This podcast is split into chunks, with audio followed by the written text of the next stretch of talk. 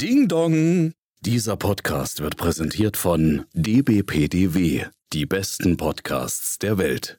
Es ist 21 Uhr und damit Zeit für ein abendliches Gespräch mit Clio und Hendrik. Und hier ist bei Gin und Kerzenschein. Und damit herzlich willkommen zur elften Episode von bei Gin und Kerzenschein. Schönen guten Abend. Genau, schönen Freitagabend. Ja. Wünschen wir euch. Äh, wir stoßen heute an. Sagen ja, wir womit? Ja, wir posten auch Foto. Genau. genau. Bei Wein und Kerzenschein. Bei Rotwein und Kerzenschein. Reimt sich doch. Ja, oder Wein und Kerzenschein. Mhm. Knacken ja. Genau. Mhm. Der ist gut. Ja, und ich finde, farblich passt es thematisch zum heutigen Thema. Mm. Denn ähm, es wird, wir bewegen uns die True Crime-Ecke. Genau, genau. Ich weiß nicht, sollen wir eine Triggerwarnung aussprechen? Das, das macht man doch so. Man könnte ich, sagen, ja, äh, vielleicht Leute, die zu empfindlich sind und sagen, oh, ich habe ich jetzt hier gar nicht gerechnet, ihr habt sonst immer über irgendwelche harmlosen Szenen oder so geredet. Mhm. Äh, Wobei ich glaube, dass wir nicht so spezifisch nee, werden. Wir erzählen keine so krasse Details. Wir werden zu einem Fall einen äh, Abriss geben, wie er wirklich war, und dann nämlich über eine aktuelle Verfilmung Verfilmung dazu reden. Genau. So sind wir überhaupt drauf gekommen. Wir haben jetzt nicht geguckt, oh, was verkauft sich gut, was ist hoch in den äh, Podcast-Charts, was ist immer weit oben, True Crime, wir machen True Crime. Nee, wir haben gesagt. Das ist das, halt auch allgemein ja, bekannt. ja. Genau, sondern genau. wir haben äh, gesehen diesen Film, den es jetzt mhm. gab und sind so jetzt drauf gekommen und sagt, äh, ja, so können wir auf jeden Fall mal anfangen, eine Folge zu starten und gucken, genau. wie es sich füllt. Es geht um den Fall des Boston Stranglers. Ähm, mhm. Anfang der 60er ist das passiert im echten Leben. Ähm, auf welchem Streamingdienst lief der Film jetzt? Ich vergesse das alles immer. Disney Plus. Disney Plus. Also im Original wurde der Release von Hulu, was ja aber zu Disney gehört. Und mhm. äh, überall, wo eben nicht USA ist, also außerhalb, ist es dann bei Stars, also bei Disney Plus, äh, veröffentlicht worden, weil es eine Produktion von 20th Century Fox ist, beziehungsweise so heißen sie jetzt nicht mehr. Seit mhm, dem Kauf von Disney sind sie ja. ja nur noch 20th Century Studios Studios. Ja. Ach, da können wir auch noch ganz kurz was zu erzählen. Wir haben nämlich, bevor wir quasi jetzt zum, zum Boston Strangler kommen, äh, wir haben eine Doku gesehen auf mhm. Sky bzw. Wow. Das ist jetzt natürlich schwierig, weil sie gerade nicht mehr abrufbar ja, ist. Ne? Das aber ist dann die wird blöd, den Leuten Appetit darauf online gehen. Die wird bestimmt wiederkommen. Die war ja auch schon ein paar Jahre alt und die wird ja. bestimmt wieder online gehen. Das ist bei solchen Sachen von, von Spiegelgeschichte mhm. im Original vom Curiosities Channel online gegangen und halt synchronisiert vom Spiegel, von Spiegelgeschichte, dem mhm. Doku-Kanal auf Sky bzw. Wow. Und zwar über die Hollywood-Titanen. Genau, über die Anfänge Hollywoods, also wirklich, oder die Anfänge von mhm. Film generell mhm. und dann erst über Hollywood. Ja. Fand ich wirklich sehr interessant. Man muss sagen, es ist keine Produktion mit einem großen Budget, nee. das sieht man auch. Also es sind zwar sehr attraktive Darsteller als diese äh, späteren Studiobosse gecastet, aber man sieht schon an der Beleuchtung und so, es ist schon sehr soapmäßig. Ich mochte den Intro-Song. Überhaupt nicht. Ich fand ihn geil. Er hatte ja. so Nickelback-Vibes. Ja, das ist genau das, was ich nicht daran ja, mochte. Genau. Äh, Nickelback ist für mich das Paradebeispiel voll für schlechte Ich würde, würde eher sagen, ich finde, das passte nicht zu diesem Thema dieser Doku-Serie. Da hätte ich dann eher was, weil die spielt zum Großteil in den ja, 10er, 20er, 30er Jahren bis dahin mm, und dann mm. hört es fast schon auf. Da hätte ich dann eher irgendwas so, was auch Musik im Stil, was das widerspiegelt, diese Ära und diese ja. Hollywood-Ära. Ja, das wäre irgendwie, äh, sagen so, wir mal, charmanter Babylon, gewesen. Babylon, ne, mäßig. Genau. So. Aber thematisch ist es halt wahnsinnig interessant, ja. weil es eben auch, es ist halb eine Dokumentation, also halt mit Voice-Over. Mhm. Man hat so einen älteren Darsteller, der angeblich fiktiv, fiktiv einer auch dieser späteren Studiobosse ist. Also er wird quasi auch als junger Mann gezeigt. Mhm. Und er erzählt dann eben teilweise im Voice-Over und teilweise ist er auch so Jonathan Franks mäßig quasi mhm. zu sehen dann zwischendurch in seiner Bibliothek, von der aus er erzählt. Und es geht eben um die, ja, hauptsächlich Einwanderer damals, die verschiedenen, die als es aufkam mit Bewegtbildern, diese Menschen, ja, die im Amerika der 10er Jahre, meintest du ja schon, angefangen haben, das Potenzial zu sehen in Bewegtbildern und Kino aus der anfänglichen Jahrmarktecke rauszuholen und das Potenzial zu sehen. Da sieht man eben die Geschichte der Warner-Brüder, die Geschichte vom Paramount-Gründer, die Geschichte von dem Mayor, von später Metro Goldwyn Mayer und mhm. vor allem, es fängt an mit Karl Lemle. Ähm, ja, aus dem Schwabenland genau. ursprünglich. Wie gesagt, es sind alles Einwanderer. Von Universal Pictures. Einwanderer genau. in Amerika, genau. Ähm, genau, Karl Lemle ist dann später Universal. Und äh, Mary Pickford, die allererste ähm, Hollywood-Darstellerin, genau, hat sie mitgegründet, ne? die das später gründet, aber auch erstmal mhm. als der erste Filmstar bekannt ja. wird. Also diese Geschichte einfach ähm, in äh, mehreren Episoden ähm, erzählt zu bekommen, war wirklich sehr interessant, wie das auch damals abgelaufen ist. Ich mhm. wusste, natürlich kennt jeder den Namen Warner Brothers, ich wusste aber nicht, dass es ähm, wirklich drei Brüder waren und zum Beispiel ja. nicht zwei und wie das genau ähm, alles angefangen hat zur selben mhm. Zeit mit Universal, Paramount, Metro Goldwyn Mayer etc. Natürlich kennt man mhm. die Namen heute. Und ich hatte auch schon mal gehört, dass Hollywood am Anfang wirklich ein Niemandsland war. Also eine Orangenplantagen-Gegend ja, genau. und mehr nicht. Farmland, das hatte ich schon mal genau. gehört, aber mhm. das jetzt mal so en Detail erzählt zu bekommen, war schon sehr spannend. Ja, das passt jetzt ja auch, weil wir zuletzt The Offer gesehen hatten, was sich ja über das Making-of einer Hollywood-Geschichte von Paramount drehte mhm. oder eben mit Babylon allgemein auch die Hollywood-Ära in der Zeit. So. Genau, es gibt auf Und Netflix auch eine Serie mit ähm, Jim Parsons, die Hollywood heißt, mhm. die in den 50ern hauptsächlich spielt. Die hatte ich mal angefangen und dann wirklich ohne bestimmten Grund abgebrochen, obwohl sie mir eigentlich sehr gut gefallen hat. Mhm. Also die wollte ich vielleicht auch noch mal mit dir zusammen mhm. anfangen. Fand ich nämlich auch sehr schön, diesen, diesen Alt-Hollywood-Spirit. Ja das äh, gucke ich immer wieder gerne, kriege ich eigentlich nicht genug von. Ja. ja. Jedenfalls, das war, kann ich nur empfehlen, falls ihr die noch irgendwie erwischen könnt. Sie wurde jetzt im März tatsächlich ausgestrahlt bei Spiegel Geschichte auf mhm. Sky und diversen anderen, wo ihr Pay-TV-Sender abonnieren könnt und war eben dann dadurch in der Mediathek von Sky bzw. Wow zu streamen und ist jetzt aber schon offline gegangen. Das heißt, wir hatten nämlich auch nur ein paar Tage Zeit, weil ich habe die zufällig entdeckt und sagte, shit, sechs Folgen, nur noch sechs Tage online, mhm. müssen wir jetzt schnell weggucken. Marathon. Und hatten es aber auch echt so gecatcht und die hieß, nur damit ihr es wisst, die wird bestimmt auch wieder online gehen, aber ja, woanders aufploppen. Hollywood Aufstieg der Titanen heißt die Doku. Ja, und vor allem denke ich mir, kam, sind, ist die Story nicht auserzählt gewesen. Also mhm. Also man hätte äh, gerne noch gewusst, wie es weiter auch ja. im wirklichen Leben war, hätte man gerne noch fiktionalisiert gesehen. Und ähm, vielleicht wird das ja auch noch mal ja. mit einem größeren Budget und eben nicht nur als ja. halb Doku, halb fiktiv, ähm, sondern vielleicht ganz als Serie man produziert. Hat Serien auf jeden Fall oder Potenzial. Anthologie oder halt jedes, jede Staffel ist erzählt eine Dekade und so. Da, könnte, mhm. da ist auf jeden Fall viel Potenzial da, meiner Meinung nach. Mhm. Na. Naja, können wir nur empfehlen. So viel dazu. Genau, aber jetzt ja. kommen wir, wie gesagt, zu dem gruseligen Teil des Podcasts. Oh, ja. True Crime. Ja, der Boston Strangler, genau. So hatten ja, wir angefangen. Genau. genau.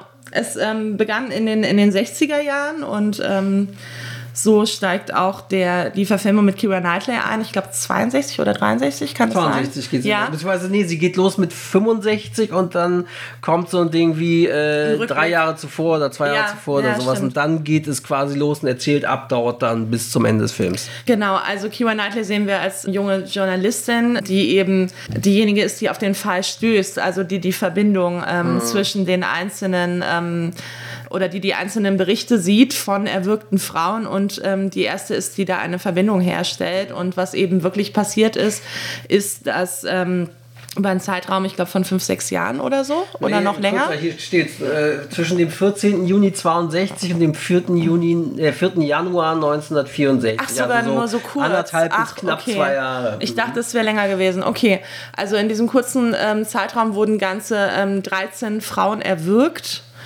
da fällt mir auf, dass, dass mein Kommentar vom, zu Anfang nicht so ganz stimmt. Mit Rotwein passt farblich, weil es gab ja kein Blut. Stimmt. Genau. Ähm, genau, sie wurden mit ihren, ähm, na, wie heißt es?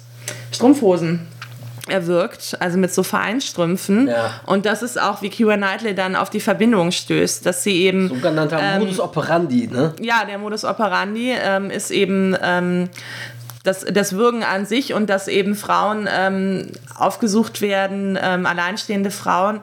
Ähm, und später stellt sich heraus, der Täter ähm, hat es genutzt, das Vertrauen, was man in Fremde hat, wenn man denkt, sie kommen, ähm, um irgendwas ja. zu kontrollieren in der Wohnung. Ne? Also ja. er hat sich immer als Techniker oder Maler oder jemand von der mhm. Hausverwaltung getarnt.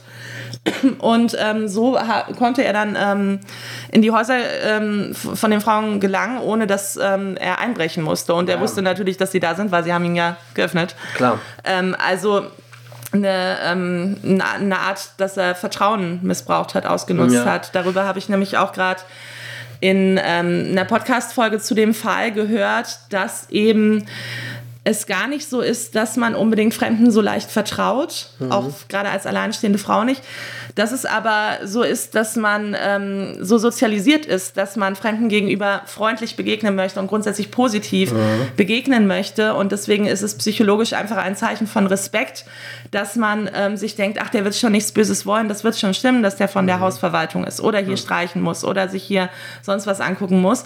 Also diesen Vertrauensvorschuss geben wir nicht unbedingt aus reinem Vertrauen, sondern eher aus ähm, Wertschätzung und ähm, ja, dass man freundlich sein will. Ja, Fand ich ganz interessant. Auch Klassiker, irgendwelche Einbruchsbanden, auch hier in Berlin und sowas. Ja, wir klingeln und ja, wir sind Telekom-Mitarbeiter, irgendwas mit dem Glasfasernetz, bla bla. Ja, dann zeig den, lass dir erstmal die Telekom-Ausweise zeigen, dass die wirklich von der Telekom sind. So. Mhm. Und äh, die können nicht bei Wildfremden einfach klingeln und irgendwas. Das ist dann oft auch einfach Masch, um reinzukommen. Ja, was halt gruselig ist, es sind nicht einfach 13 alleinstehende Frauen, mhm. wo irgendwie, oh, es sind alles junge Frauen oder so. Es sondern, sind unterschiedliche Altersklassen. Ja, und vor ja. allen Dingen beginnen beginnt mit äh, Frauen, die wirklich älter sind, 85, 60 und 85 so weiter. war die älteste, Und ja. die sind im Alter zwischen 19 und 85 Jahren, sodass man auch nicht jetzt sagen konnte erst, oh, der ist aber jetzt auf junge Frauen scharf oder so, sondern mhm. einfach generell alleinstehende Frauen. Ne? Beim Thema scharf sein, es geht halt leider schon darum, dass sie eben nicht nur angegriffen wurden, sondern es gab auch durchaus eine sexuelle Komponente und mhm. glaube ich auch bei den älteren Frauen. Ne? Also wir reden hier ja. von, von ähm, sexuellen Angriffen, Vergewaltigungen mhm. und ähm, mutmaßlich Folter, die diesen Erdrosselungen ähm, vorwegging. Hm. Ja, oder Erniedrigung oder wie auch immer man es nennt. Mhm. So. Ähm, ja, und diese Morde geschahen und gingen halt auch weiter als Mordserie, trotz der intensiven Medienberichterstattung. Und es erstaunte auch, wie sie im Film dargestellt haben, dass du auch denkst, so, warum macht die jetzt da einfach auf spät abends als mhm. alleinstehende Frau, obwohl sie weiß, dass Aber gerade ein Bürger rumgeht? Das ist, glaube ich, die Sache, was sie auch erwähnen. Es ist immer tagsüber ja. gewesen, also wirklich am helllichten Tag. Und das ist, glaube ich, auch etwas, ähm, was der Täter mit Absicht gewählt mhm. hat, weil natürlich ähm, fühlt man sich da sicherer, wenn man gerade noch mhm. am Herd stand oder es ist einfach hell, so man, man rechnet nicht mit so einer Bedrohung. Ähm, wenn es dann an der Tür klingelt und jemand dann auch noch, wie man das dann sieht, der Täter hat dann teilweise einen Handwerkskasten dabei mhm. oder so. Ne? Ja. Das wirkt dann halt alles dadurch auch harmloser und mhm. dann drehen sie ihm den Rücken zu und werden angegriffen. Ja. Ähm, ja, die Morde eigneten sich in verschiedenen Städten, was die Zuständigkeit der Strafverfolgungsbehörden erschwerte. Und dann natürlich, das kennen wir ja auch kennt man auch von anderen Fällen, dann die Verfolgung und Ermittlung erschwert, weil die Leute auch am Anfang gar nicht so Verbindungen zu den verschiedenen Fällen in unterschiedlichen Städten ziehen, obwohl mhm. das ähnliche Sachen hatte. Dann kam man zum Beispiel, dass irgendwer in New York plötzlich die anrief und sagte, ey, ich glaube, wir haben hier einen Fall, der sieht so aus, als würde das euer Bürger sein, so, ne? Mhm. Und, und finde ich sehr interessant. Dass so. halt nicht zusammengearbeitet mhm. wird zwischen den Staaten. Das hat man, wenn man sich ein bisschen in der True mhm. Crime Historie der USA ähm, auskennt oder andere ja. True Crime Podcasts. Wie auch äh, Zodiac oder so, andere Fälle. hört oder einfach Fälle kennt, mhm. ist es ganz, ganz oft der große Knackpunkt, dass einfach ein Staat nicht mit dem anderen, auch wenn sie nebeneinander liegen, sie müssen noch nicht mal weit voneinander entfernt sein, ja. dass nicht zusammengearbeitet wird und dass die Täter auch wissen, sie müssen nur den Staat wechseln mhm. und sie sind raus aus dem mhm. Schneider. Sie müssen nur den Ort wechseln. Bei Zodiac fand ich das damals so krass. Es muss man natürlich auch die Zeit berücksichtigen. Ich meine, Zodiac, das war äh, in den 60er, Anfang der 70er. Und äh, in den 70ern, da war es dann so, dass dann war die eine Zuständigkeit im Vorort von Los Angeles, äh, vom Vorort von San Francisco, die andere ein bisschen weiter weg. Und dann, ja, ach, das ist Ihre Zuständigkeit. Ja, können Sie uns die Unterlagen äh, denn faxen? Ja, nee, wir haben noch kein Faxgerät, so, ne, wie das damals halt so war. Also der Zodiac-Fall, wenn ihr das jetzt nicht mhm. wisst, ist ein anderer Mordfall mit vielen Opfern. Der, der Grund, wieso Hendrik jetzt, glaube ich, auf diesen Vergleich kommt, ist, dass wir einfach den Eindruck hatten, dass es eine sehr ähnliche ähm, Art der Atmosphäre ja. ist. Ähm, jetzt in der, in der Verfilmung von Boston Strangler, wie mhm. wir es von Zodiac kennen, ja, ähm, mit ähm, Jake Gyllenhaal von Fincher, David Fincher als Regisseur bei Zodiac. Ähm, genau, ein anderer, eine andere True Crime-Verfilmung. Mhm. Ich denke, die meisten von euch, denen wird der Zodiac-Fall was sagen. Vor allem, weil eben der echte Täter so mit der Polizei gespielt hat. Mhm. Ähm, er ähm, ein, ein Code-System hatte, mhm. mit der er ähm, die Polizei quasi provoziert hat, dass ähm, sie diese hieroglyphenartigen Schreiben nicht identifizieren konnten. Mhm. Ich glaube, es ist bis heute nicht ganz geknackt. Kann ja, es sein? Also sie, den ersten damals war ja relativ schnell geknackt worden von mhm. so einem Lehrerehepaar. Mhm, stimmt, ähm, ja. Aber die weiteren dann nicht mehr. Und genau. wo er genau. dann irgendwie auch meinte, ich würde in mein Dingens gebe ich meine, mein, mein, meine Identität an. Und das ist natürlich sowieso, ähnlich wie Jack the Ripper, mhm. das ist natürlich selten ist. Natürlich hast du auch krasse Seelenmörder, die es gibt, aber die mhm. versuchen natürlich alles zu verschleiern mhm. und sind nicht, dass sie die Aufmerksamkeit suchen und noch mit der Presse und der Polizei spielen. Ja. Und das war natürlich, ist natürlich wieder das so eine Ebene, damals, dass der ja. anscheinend sehr ja, narzisstisch veranlagt war, dass er sagt, ich will hier, nee, äh, mhm. findet es toll, in der Presse zu stehen und sich auch daran aufgegeilt hat an anderen Verbrechen, die ähnlich wie seine waren und wo er dann so getan hat, und, als wenn das seine und gewesen ja. wären und so. Ne? Also weil der Zodiac-Fall eben so, so ähm, einzigartig war und auch wirklich sehr toll verfilmt wurde, denke mhm. ich, ist, ist den meisten von euch ein Begriff. Für den Fall aber das nicht, dachte ich, ähm, ja. erwähne ich mal kurz, ähm, was es mit dem Wort Zodiac mhm. hier ähm, mhm. auf sich hat. Genau, jetzt reden wir aber über den Boston Strangler. Ähm, es, es ist wirklich von in puncto ähm, Düsterheit, sagt ja, man das so? Ja, ja. Ähm, Wie es gefilmt sagt man, glaube ich, nicht auch, ne? so. Oder beleuchtet es ist sehr düster ist, gefilmt, gleichzeitig aber sehr ästhetisch. Mhm. Und das hat schon sehr an die Zodiac-Verfilmung mit Jack Gyllenhaal erinnert. Wirklich so klassische, auch tolle Kamerafahrten, toll eingefangen mit Licht und Schatten gespielt und, mhm. und ja, dazu die tollen Darsteller. Und es ist halt auch ähnlich wie Zodiac auch. Da war es ja dann so, dass ja, Leute manchmal oft dann Fincher vorgeworfen haben, Moment, der ist ja gar nicht wie sieben, der ist ja gar nicht so krass blutrünstig oder so krass, so ja, aber sieben aber das ist das, was wir halt bei Tarantino fiktiv, ne? schon genau. hatten. So, es ist doch langweilig, wenn jeder ja. Regisseur, wenn du sofort ähm, erkennst, ähm, es, ist, es ist wieder genau der gleiche Film, nur wenige Sachen abgeändert. Das wäre ja langweilig, wenn ja. jeder Regisseur nur so seine Filme machen würde. Es ist halt auch ein anderes Genre, weil das eine ja. nur, weil es ein Serienkiller ist, das andere war ja nun mal äh, Zodiac und so würde ich auch Boston Strangler beschreiben, ist ein Recherche-Thriller. So mhm. ähnlich wie auch äh, die Watergate-Geschichte, äh, mhm. äh, die Unbestechlichen mit Robert Redford und Dustin Hoffman und so. Weil du siehst, wie entweder Polizisten oder Journalisten oder beide beide mhm. ermitteln und Beweisen nachgehen und wirklich krasse Polizei- oder Ermittlungsarbeit leisten müssen, mhm. um irgendwie was über den Fall rauszukriegen. Und deswegen genau. nenne ich so, ist sowas ja, ja bekannt als Recherche-Thriller. Und das finde ich passt genau. gut, gut, so. Ja, wir sind hier eben sehr nah dran an den beiden Journalistinnen, mhm. vor allem an Kira Knightley und auch an dem Sexismus, den sich ja. die beiden Frauen gefallen lassen müssen. Zumindest am Anfang wird Kira Knightley einfach nur gesagt, hier sinngemäß, teste bitte weiterhin deine, Toastmasch ja. deine Toaster. Sie sollte in der Lifestyle-Abteilung schreiben, ne? obwohl sie es eigentlich nicht so auch, richtig genau. interessiert hat. So, ne? Genau, und, und es wurde einfach von vornherein hier abgesprochen, dass sie fähig dazu wäre, über Verbrechen zu berichten, mhm. weil das ist ja eine Männersache. Und mhm. ähm, ihr Chef sagt auch, guck mal da vorne, da sitzen die Männer, die sich mit Verbrechen be beschäftigen mhm. und drückt ihr den Toaster in die Hand, so ungefähr. Vergisst man vielleicht manchmal heutzutage, äh, dass das alles noch nicht so lange her ist, dass es einfach gang und gäbe war, so behandelt zu werden als ähm, Journalistin bei einer Zeitung. Mhm.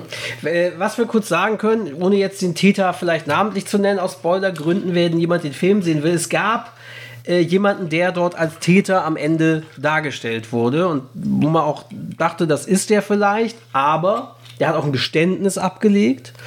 Mhm. Aber es wird tatsächlich von mehreren Seiten, unter anderem auch von der Polizei, daran gezweifelt, ob er das alleine war und ob es vielleicht nicht verschiedene Täter gab, mhm. die zu zweit oder dritt als Boston Strangler diese Morde verübt haben, weil ja. sich die Sachen und damit kommen wir jetzt eigentlich theoretisch auch wieder zu dieser mhm. anderen David Fincher-Serie, die mhm. wir gerade auch zusammen angefangen haben. Mhm. Mindhunter, die vielleicht viele von euch kennen. Wenn nicht, werden wir die bestimmt mal in einer Netflix-Geheimtipp-Folge auch nochmal erwähnen, weil viele die auch nicht gesehen haben, glaube ich. Und so ein bisschen unterm Radar gelaufen ist. Mindhunter von David Fincher mit zwei Staffeln, die auch quasi True Crime-mäßig äh, in dieser Zeit spielt, wie mhm. Profiling entwickelt wurde. Und ist eigentlich klar, ist ein Täter wird nicht so massiv seinen Modus operandi und genau. seine Opfer verändern. Ja, so. also der Modus operandi ist eben ähm, ja das Raster, was oh. der Täter einhält. Zum Beispiel, das kann sein, dass die Opfer alle weiblich sind oder mhm. alle männlich sind oder alle ähm, homosexuell sind, wie auch immer, oder dass er sich an Kinder mhm. wendet. Das kann ähm, Teil des Modus operandi sein, aber auch ähm, vor allem, ähm, wie jemand ähm, die Opfer umbringt. Ist es immer dasselbe Tatwerkzeug oder ähnliche Tatwerkzeuge? Ähm, da wird dann eben bei, das sieht man dann bei Mindhunter, wie sie auch darauf kommen, das so zu klassifizieren, dass man in organisierte Täter und unorganisierte Täter mhm. äh, unterscheidet und dass oft die intelligenteren oft dann auch perfideren Täter ähm, organisierte Täter sind und ähm, die, ähm, die eher spontan agieren, können, sind dann vielleicht trotzdem Serienmörder, aber wo es eher im Affekt passiert, das sind dann oft die nicht ganz so schlauen, die ja. eben nicht organisiert sind.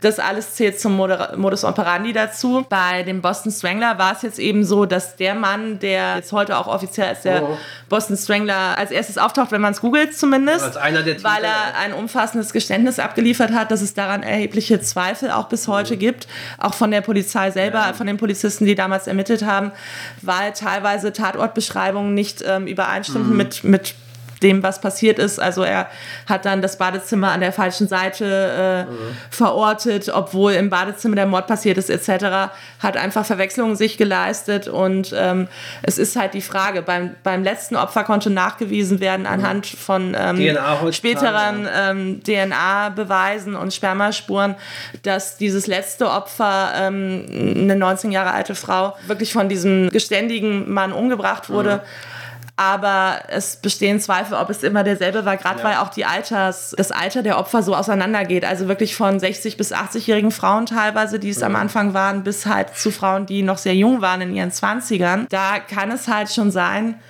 dass man einen Täter hatte, dann kam die Berichterstattung und dann haben andere Täter sich, weiß ich nicht, ist so ein bisschen der Verdacht von, ja. von Frauen entledigt mit demselben mittlerweile bekannten Muster dieser Feinstrumpfhosen und dem Würgen, um halt das zu decken, ist ja, so der Verdacht. Vielleicht sogar eben gezielt zusammengearbeitet und dass Oder dann so. dieser eine Täter gebrieft wurde, auch von den anderen so, über Tatorte Infos zu wissen, die er eigentlich gar nicht wissen konnte, aber dann wiederum sich in irgendwelchen Widersprüchen verstrickt hat. Ja, aber vieles war eben auch ja. in den Zeitungen lesbar und das äh, lädt natürlich, ja. das kennt man ja auch von, von anderen Fällen, ähm, immer zu Nachahmern ein. Ja. Ne, das kennt man von Amokläufen, das kennt man von Suiziden. Immer wenn sowas berichtet wird, ähm, ist die Nachahmungsquote ähm, auf jeden Fall da. Ja. Es gab ein Buch, Susan Kelly schrieb das, 1996, The Boston Stranglers, und die argumentiert eben, dass mehrere Täter hinter den Morden stecken und auch zwei ehemalige FBI-Profiler. Robert Ressler hält es für unwahrscheinlich, dass alle Morde von einer Person begangen wurden und John E. Douglas, auf dem quasi auf dessen Leben und Buch auch die Serie Mindhunter von David Fincher basiert, mhm. äh, der wurde auch dazu befragt und denkt auch, äh, er bezweifelt, dass dieser Täter der Boston Strangler war oder der alleinige mhm. Boston Strangler. Also das ist schon sehr interessant, eben auch weil du diese DNA zwar einen, einem Tatort zuweisen kannst, aber mhm. den anderen nicht. Ja, so, ne? Ja. Deswegen ist es schon auffällig, irgendwo ist dort was, aber äh, ja, vielleicht ist da eben was dran an dem Motiv. Naja, und es, es gab wohl irgendeine ein, ein Belohnungsgeld. Ne? Mhm. Also das spielt auch noch eine Rolle, dass ähm, der ähm, augenscheinliche Täter mit, mit anderen Leuten, die aber auch ähm, die Täter sein könnten, in einer Zelle saß und sich irgendwie abgesprochen wurde, um ja. dann gemeinsam dieses Belohnungsgeld unter sich aufzuteilen. Ja, weil der Anwalt dort angeblich auch, man weiß nicht, ob das auch in Wirklichkeit so war, den gleich einen Buchvertrag vermittelt hat und am besten genau. auch Verfilmungsrechte gleich mit, weil die richtig Kohle aus diesem Geständnis und diesem Ende des Falls schlagen wollten. Das wird ja heute nicht mehr gemacht, ne? Also äh, mit gutem Grund, dass ähm, Täter dann im Endeffekt noch, wenn sie aus dem Gefängnis dann mhm. irgendwann raus sind, theoretisch finanziell davon profitieren können, dass sie überhaupt solche Taten begangen haben. Mhm. Also dass quasi diese, diese Verbrechen finanziell, monetär belohnt werden. Ne? Ja. Ähm, das war aber äh, zu der Zeit, wurden sich da keine Gedanken drüber gemacht. Da wurde nur das Potenzial gesehen, dass man halt eben Geld mit der Geschichte machen kann. Ja. Und dann hatte so ein Serienmörder ganz schnell mal äh, in Aussicht, ein Buch zu veröffentlichen ja. und dafür viel Kohle abzugreifen. Ja. Also das, das ja eben, das ist eigentlich das Schockierende daran, auch noch auch vielleicht zu sagen, so ich lasse mich jetzt absichtlich schnappen, damit ich dann, dann bin ich jetzt vielleicht 10, 15 Jahre im Knast, aber hinterher bin ich Multimillionär. Ja, was so, ja auch äh, sehr in der Kritik ist, ja. ist, dass vielen ähm, Mördern dann hinterher, ich sag mal in Anführungsstrichen, coole Namen gegeben werden, ja. wie eben Boston Strangler, oh. Night Stalker, oh. ähm, Zodiac Killer. Ja. Das ähm, kann natürlich ähm, andere Leute mit dieser Neigung auch dazu anstacheln, ja. dass sie eben auch einen coolen Namen haben Nach wollen, Motto, diese Berichterstattung haben wollen. Dann, genau, ja. genau. Gehen die Geschichtsbücher ein und so, ja. Ja. Wie Jack the Ripper. Also so werden halt falsche Anreize geliefert. Ja. Man sollte sie eigentlich eher lächerlich machen. Was ich auch noch interessant fand, es gab natürlich schon diverse Adaptionen, so wie ja bei Zodiac auch, von diesem Fall genauso. Eine sticht hier auch ein bisschen heraus, weil sie auch relativ zeitnah an den Verbrechen war. Nämlich 1968 gab es den Film Der Frauenmörder von Boston, The Boston Strangler, mit unter anderem Tony Curtis als der Boston Strangler in der Hauptrolle und der hat tatsächlich dafür auch eine Golden Globe Nominierung bekommen. Ach, okay. Und äh, auch der, der, die Verfilmung war sehr interessant, weil die wohl sehr auch mit dokumentarischen Mitteln gearbeitet haben soll, was zu der Zeit ungewöhnlich war für einen Kinofilm. Also auch so eine Mischung aus dokumentarisch und erzählt und gleichzeitig aber natürlich das fiktiv aufbereitet. Ähm, Finde ich klingt interessant. Also ähm, der sticht so ein bisschen heraus. Ansonsten gab es natürlich viele auch TV- und Direct-to-DVD-Verfilmungen oder Sachen, die den Boston Strangler erwähnt haben. Interessant finde ich noch, 2016 gab es, weil es unser Genre hier quasi ist, den Podcast Stranglers, behandelt die Ermittlungen des Boston Stranglers und beinhaltet tatsächlich Ausschnitte aus Geständnisbändern des vermeintlichen Täters und Mhm. Das Interviews mit den Verwandten der gruselig. Hauptakteure. Ja, das finde ich immer sehr gruselig, wenn man so Originalaufnahmen Mhm. hört. Also auch bei den True Crime Podcasts, die ich mir so äh, manchmal reinziehe, ähm, das, das überspringe ich dann ganz gerne mal. Das kann schon sehr gruselig sein. Ja. Aber auch mit, Aber auch- Interviews mit Verwandten der Hauptakteure. Ich finde es auf jeden Fall interessant. Und Ja, ja, interessant ist es auf jeden Fall. Also das, ja, ähm, Leute mit, mit härteren Nerven als ich ähm, können sich das anhören, aber äh, gruselig ist es auf jeden Fall, wenn man dann weiß, es war der echte Mörder. Ähm, was ich auf jeden Fall sagen möchte, was jetzt diese Verfilmung angeht, also mir hat sie wirklich super gefallen. Gerade weil ich auch so ein Fan von so Zodiac und solchen Recherche-Thrillern bin, im True Crime-Bereich auch. Und ich muss sagen, dieser Matt Ruskin, Buch und Regie hier, hat mir erstmal nichts gesagt. Hab den Namen, glaube ich, noch nicht mal bewusst gehört bisher. Und muss sagen, das war eine richtig tolle. Das hätte auch eben früher, wie vor zehn Jahren, wäre das groß im Kino gelaufen, wie so ähnlich Ja, wie Fincher. ja. Und vielleicht, ja, weil es hierzulande eben der Name Fincher zieht mehr als, ja, wer ist Matt Ruskin, haben sie vielleicht dann gesagt, okay, packen wir gleich auch zu Disney Plus und Hulu und bringen ihn nicht ins Kino. Aber finde ich schade, weil der hätte Ja. eigentlich auch gut auf dem Kino, im Kino funktioniert und wäre einfach mal wieder was anderes abseits dieser, ja, der Blockbuster, Popcorn, Comic-Verfilmungen, Landschaften. Mhm. Einfach mal wieder auch ein ernsthafter Kinofilm, den so, das finde ich schade. Ja, also was mir gefallen hat, ist ja, er ist halt wirklich sehr ruhig erzählt, dieser Film, und, und überhaupt nicht effekthascherisch. Also es, es gibt auch keine Jumpscares oder dergleichen.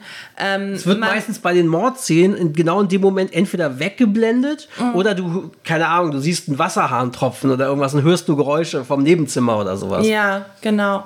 Und ähm, ja, ist eben sehr ruhig erzählt. Ich finde, es ist so ein, äh, wie so ein Blaufilter auch drauf. Ne? Es sind so sehr kühle Mhm. Ich fand, das war Farbtöne. eher so Sepia, fand ich eher. Ich nee, finde, das, das war, war doch eher, eher blau. ich fand, das war eher Sepia Ja? alles, ja. So können sich So, die liebe Wahrnehmung... Hörerinnen und Hörer, schaut euch. Boston Strangler, wenn ihr Disney Plus habt, auf jeden Fall mal an. Sagt uns hinterher, welchen Farbfilter haben die da benutzt. Das könnte sein, wie, wie dieses ähm, virale Kleid, das Bild von diesem Kleid, was rumging. Ist das Kleid äh, blau und gold oder ist es beige und gold? Da gab es doch mal. Mhm. Ja. Ist schon ein paar Jahre her, die Älteren werden sich erinnern. Ja, genau. Ich sage, es war ein blauer Filter. Mhm. Ähm, und ich bin die ohne Brille. Ja. gut, es ist, äh, ich finde es halt gut, dass es so Mhm. ruhig erzählt ist. Was man wohl sieht, sind Tatortfotos. Wo wir, haben wir das rausgefunden? Ob, wo wir vermutet haben, ob, die, echt, ja. ähm, ob das echte Tatortfotos sind. Es sah zumindest sehr echt aus. Mhm. Ähm, aber auch das wird nicht so gezeigt, dass man jetzt dann nächtelang danach nicht schlafen kann. Also es, ich fand, es gibt einen Moment, der ein bisschen gruselig war. Da will ich jetzt nicht zu, näher, Mhm. zu nah drauf eingehen. Ansonsten kann man den sich durchaus auch mit einem zarteren Gemüt angucken, den Film, weil es steht die Recherche und das Spannende im Vordergrund. Und die beiden starken Und Frauenfiguren, ne? Die starken Frauenfiguren, die Charaktere, die, die Suche an sich, also quasi diese Aufgabe, der Quest, das. Ja. was sie haben, äh, oder die Mission, äh, eben diesen Täter zu ähm, fassen, das steht im Vordergrund und jetzt nicht, dass es so gefilmt ist, damit man sich da die ganze Zeit gruselt. Nee, es ist kein Horrorfilm, kein Slasherfilm, der das benutzt, Ja. sondern einfach, ja. Ja, aber das sowieso nicht. Aber eben Nee. auch kein Gruselfilm, Nee, das, aber das wird ihm ja auch teilweise vorgeworfen. Also die Kritiken waren so, ja, 67% positive Bewertungen bei auf Rotten Tomatoes so und alles so, sagen wir mal, mittelmäßig durchschnittliche Bewertungen. Und ihm wurde teilweise vorgeworfen, fehlende emotionale Resonanz und fehlender Gruseleffekt, Vergleiche mit früheren Filmen wie Der Frauenmörder von Boston oder eben Finchers Sieben und Zodiac. Und ich muss aber sagen, also ich fand ihn schon sehr ähnlich wie Zodiac erzählt und auch gezeigt, weil Zodiac war auch kein blutiger Film mit Jumpscares. Der hat Ja. relativ ähnlich gearbeitet, mit sehr ähnlichen Methoden, finde ich. Naja, außerdem denke ich mir, wenn doch derselbe Fall schon mal verfilmt wurde, okay, es ist eine ganze Weile her, Mhm. Ja. es war 1968, aber dieser Film, äh, dieser Fall wurde eben schon als der Frauenmörder Mhm. von Boston verfilmt. Ähm, muss es, also es ist ja nicht als Remake angelegt. Deswegen, wieso sollte man die Story jetzt nochmal genauso erzählen? Es ist doch viel spannender, einen anderen Ansatz zu haben und eben den Fokus Mhm. ähm, auf, auf diese Figur zu legen. Und so wurde es halt gemacht. Also man muss dann halt, finde ich, das, ähm, das Künstlerische auch mit einbeziehen, also den künstlerischen Aspekt, dass sich hier Gedanken gemacht wurde. Ähm, wir erzählen das ähm, mit zwei starken Frauenfiguren, wir erzählen das aus Sicht äh, der, der Zeitung, der Journalistin und eben aus Sicht ähm, einfach dieser Jagd auf den Täter. Und uns geht es jetzt nicht darum, ähm, hier Jumpscares zu generieren und die Ja. Leute zu schockieren. So, es wäre ja langweilig, wenn man es nochmal genauso macht. Ja, nee, deswegen, also ich, wie gesagt, ich war sehr begeistert von dem Film. Ich fand, der steht Zodiac nichts nach und solchen Filmen. Also Mhm. fand ihn richtig, richtig gut, auch ohne diesen großen Namen Fincher, dass der nicht da ist. Wie gesagt, mit Ruskin dachte ich jetzt so, wieso habe ich von dem noch nichts gehört? Wer ist das? Mhm. Buch und Regie fand ich super. Hat auch, als ich jetzt gelesen habe, also Matt Ruskin hat die Kinder von Loretta und Jean, also den beiden Journalistinnen, interviewt, sowie Mhm. ehemalige Kolleginnen, um mehr über sie und ihre Arbeit zu erfahren. Und er las auch alle Artikel von den beiden, Mhm. weil er ja einfach diese beiden historischen Personen einfach auch näher quasi erfassen wollte für die Umsetzung. Natürlich gab es auch so ein paar ja, unst- historische Ungenauigkeiten, ja, weil das natürlich eine gewisse Zeitspanne komprimierter erzählt ist alles. Ähm, oder zum Beispiel interessant finde ich auch, Daniel Marsh ist hier im Film der Name eines Verdächtigen, der dort wortwörtlich als Daniel Marsh bezeichnet wird. Tatsächlich war das aber das Pseudonym für einen Verdächtigen im Fall, dessen Identität nie öffentlich gemacht wurde. Ach so, finde ich interessant. So wie John Doe oder so. Zum Beispiel, so ein, auf, so jeden ein Fall war es ein. Mhm. auf jeden Fall war es ein Pseudonym und das haben sie hier wie, okay, diesen Verdächtigen, der dem entspricht, nennen wir jetzt auch Daniel Marsh einfach. Mhm. ja. Oder, keine Ahnung, es ist auch so, hier zeigen sie, treffen Loretta und Jean relativ kurz, während sie diesen Artikel oder diese Fall bearbeiten, aufeinander. Mhm. Und in Wirklichkeit war es aber so, dass sie tatsächlich schon seit 1952 zusammengearbeitet haben an verschiedenen Artikeln. Das finde ich interessant. Also das heißt, es sind ja fast zehn Jahre, die sie sich schon kannten und schon zusammengearbeitet haben. Mhm. Und hier wurde es so erzählt, als hätten sie sich gerade erst kennengelernt. Das haben sie wahrscheinlich auch aus bestimmten Gründen, erzählerischen Gründen, Mhm. Drehbuchschreibgründen gemacht. Äh, weil es dann natürlich interessanter ist, die eine erfahrenere, die schon mehr im Investigativjournalistenbereich Erfahrung hatte und die, die im Lifestyle-Bereich schreiben musste. Ja, Aber, genau. Also ja. das finde ich halt auch sehr schön erzählt, die, ähm, die Freundschaft, die sich auch zwischen diesen Frauen entwickelt, was auch im wirklichen Leben so war, Mhm. Ja. ähm, dass äh, die, die Frauen noch lange nach dem Fall befreundet äh, geblieben sind. Und es herrscht aber schon ein Altersunterschied zwischen den beiden und Mhm. deswegen denke ich, wurde noch mehr Fokus erzählerisch darauf gelegt, Mhm. dass die eine eben die Mentorrolle einnimmt, die Jean, jetzt weiß ich wieder den Nachnamen nicht, und die Rolle von Kira Knightley ist eben die, die sich gerade erst aus dem Lifestyle-Resort und weg von den äh, Toastern und Haus Haushaltsgeräten äh, kämpfen konnte. Genau, das fand ich eben auch sehr schön erzählt, ähm, dass sich da die Frauen auch gegenseitig bestärkt haben in Mhm. dieser Zeit. Ja. Äh, was ich noch interessant finde, auch eine Figur, die ist dort fiktiv, aber dessen Leben basiert auf dem mutmaßlichen Serienmörder Charles E. Terry, wo ich so dachte, weil ich glaube, es hat- hatte auch mal was gelesen, weil ich auch was hier war mit Krankenhausverbindungen oder sowas. Ich glaube, das war jemand, der irgendwie Krankenschwestern erwürgt hat oder so, wenn ich das richtig in Erinnerung habe. Das ist jetzt gefährliches Halbwissen. Das kann ich nicht weder bestätigen noch dementieren. Auf jeden Fall, ja, äh, sind das so mehrere Sachen, wo ich auch dachte, jetzt, ach, da möchte ich mich eigentlich noch mal tiefer mit befassen oder, oder näher eintauchen. Auch, ja, die beiden äh, Journalistinnen finde ich spannend, was die, wie die so zusammengearbeitet haben und was die so gemacht haben. Ich finde es mhm. auf jeden Fall, ja, haben sie einfach toll erzählt, tolle Schauspieler, alle durchweg. Mhm. Auch ihr Vorgesetzter Chris Cooper, den man aus diversen Filmen wie unter anderem Born Identität oder auch äh, American Beauty kennt. Mhm. Also wirklich, okay. ja, tolle Darsteller rundum, toll mhm. erzählt, toll gefilmt. Soundtrack fand ich auch richtig gut. Also, ja, muss man sagen, äh, er ging, glaube ich, wie lange? Er war jetzt nicht so lang wie Zodiac, der ging so circa zwei Stunden, ne? Ich glaube, der war länger. Ja? Der war schon ziemlich lang. Warte, jetzt gucke ich, ich mal kurz Genau, kontrollier das mal. Ähm, Eine Stunde 52, ah, doch, ja, du hast recht. zwei Stunden, ja. Ja, okay. Ich, ich dachte, er sei noch länger. Ähm, ja gut, man muss dazu sagen, es, wir haben jetzt öfter mal Pause gemacht, weil ich rauche und ich muss dann, muss dann mal zwischendurch also auf den er ging für uns zweieinhalb Stunden dann. Ja, ja. so wie wenn man den Film mit Werbung zagstückelt auf, keine Ahnung, Kabel 1 oder Pro 7 gesehen hätte wahrscheinlich, wo dann on top 45 Minuten Werbung dazukommen.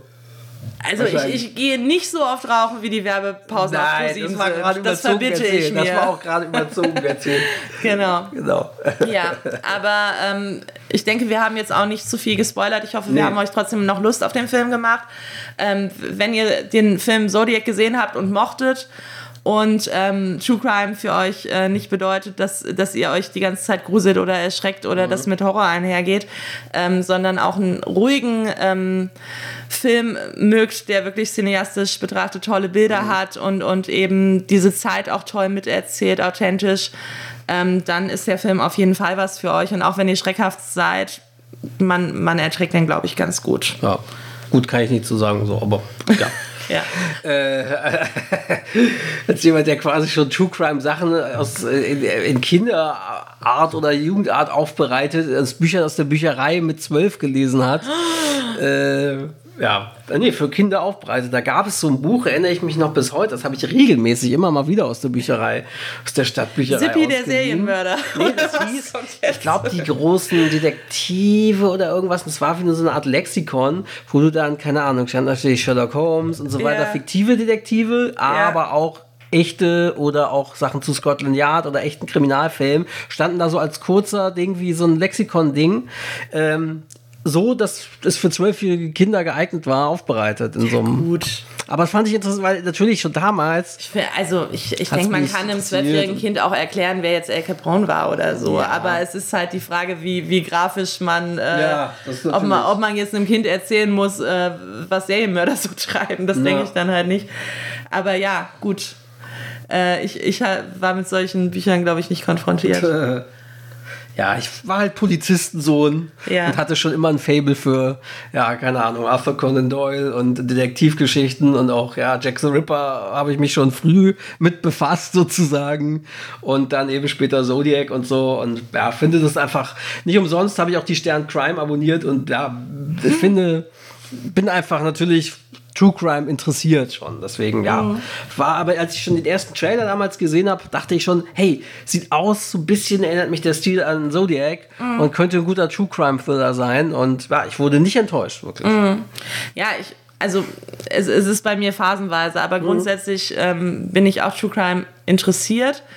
Ähm, ich merke aber auch bei den ähm, Podcasts, die ich dazu höre, ähm, wenn diese Podcasts, mhm. wo es ja sowieso immer um Verbrechen geht und um Mordfälle, wenn die sich dann die Mühe machen, extra nochmal eine spezielle Triggerwarnung auszusprechen, von wegen heute wird es besonders hart, dann mache ich da auch einen Bogen drum, dann verzichte ich auch mhm. auf die Folge. Also genau. Aber ähm, interessant finde ich es auch. Ich denke, das steckt halt tief in uns Menschen drin, dass man äh, eine Faszination für, so, für alles Ungewöhnliche hat, was, mhm. was auf der Welt passiert. Und wenn man eben weiß, dass es wirklich passiert ist, ähm, ist es auch, ja, es interessiert einen einfach. Menschen haben sich schon immer für Verbrechen ja. interessiert. Und ähm, genau, von daher bin ich auch interessiert. umso mehr, ja. Ja, genau. Aber wenn es dann zu ähm, sehr ins Detail geht, dann bin ich halt mhm. raus. Mhm. Ähm, ja, ansonsten können wir vielleicht noch kurz erzählen, nicht unbedingt als nächste Folge sind wir uns nicht sicher, ob das zeitlich klappt, aber mhm. sicherlich irgendwann demnächst werden wir sicherlich mal über die Serie Shrinking reden, mhm. weil die haben wir angefangen und äh, ohne dass wir jetzt schon mit der Staffel durch wären, ich glaube, es sind auch noch nicht gar nicht alle Folgen bei Apple TV Plus online, können wir aber schon sagen, es ist eine Serie, die wir sehr empfehlen können.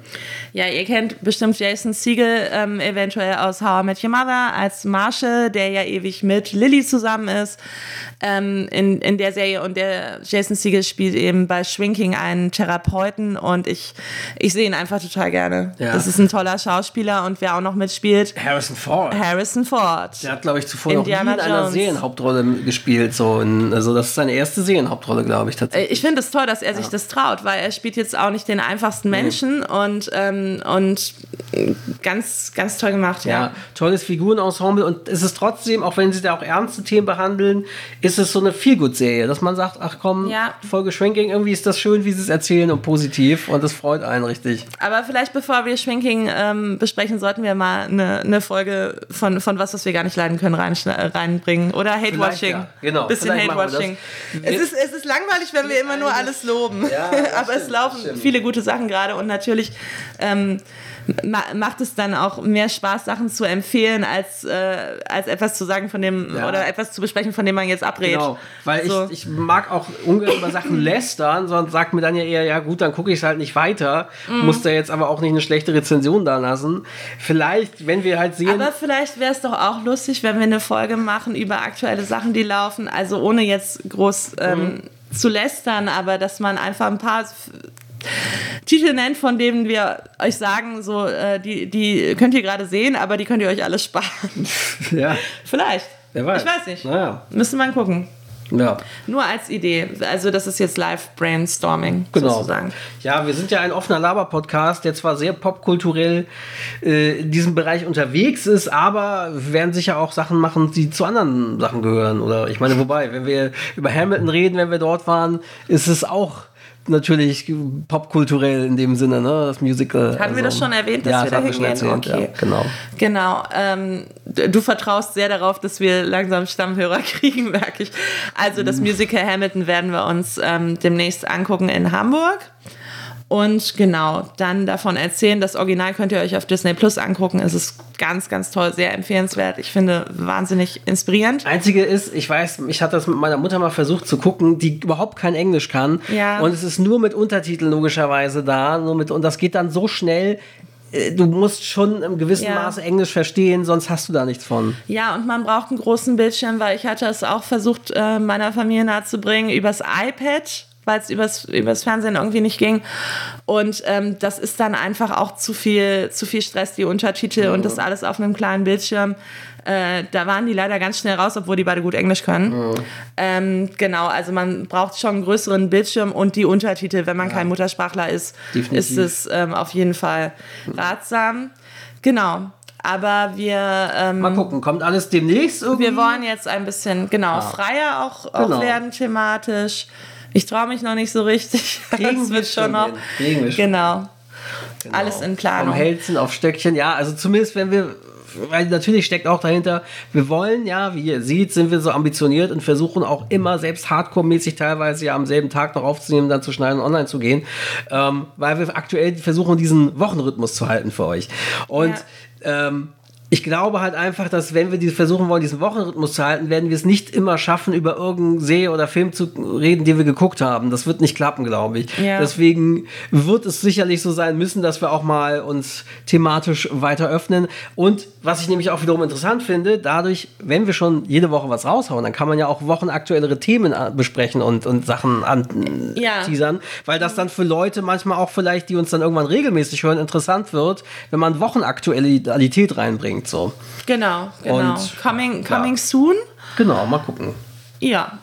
Dann ähm, möchte ich nicht missen, euch äh, mal wieder aufzurufen. Wir freuen uns halt auch zu hören, was ihr dazu meint. Also ihr könnt uns gerne Feedback allgemein schicken. Ihr könnt uns aber auch gerne Feedback schicken mit, mit Verbesserungsvorschlägen oder Konzept, äh, konzeptuellen Vorschlägen. Wenn ihr sagt, ähm, ja, ich höre euch zwar gerne, aber wie wäre es denn, wenn ihr mal in eine, in eine Richtung geht, wo ihr noch nicht drüber nachgedacht habt?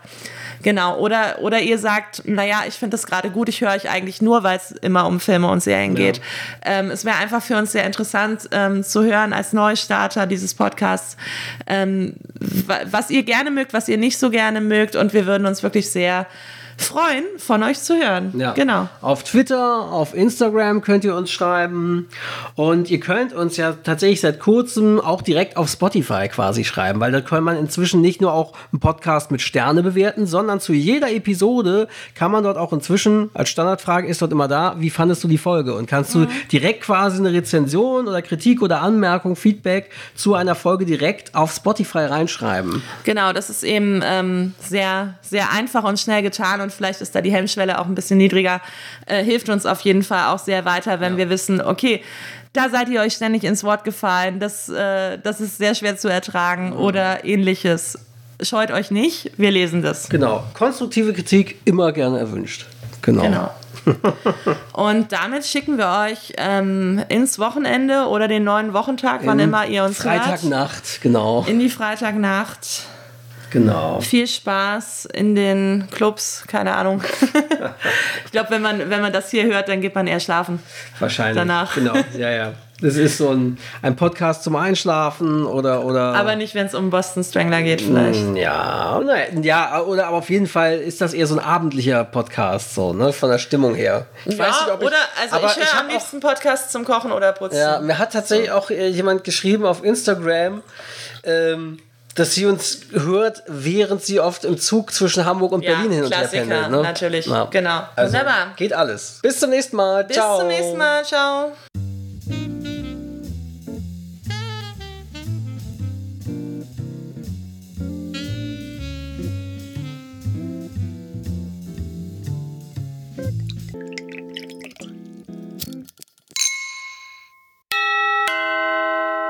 Dieser Podcast ist Teil des Podcast-Netzwerks dbpdw, die besten Podcasts der Welt.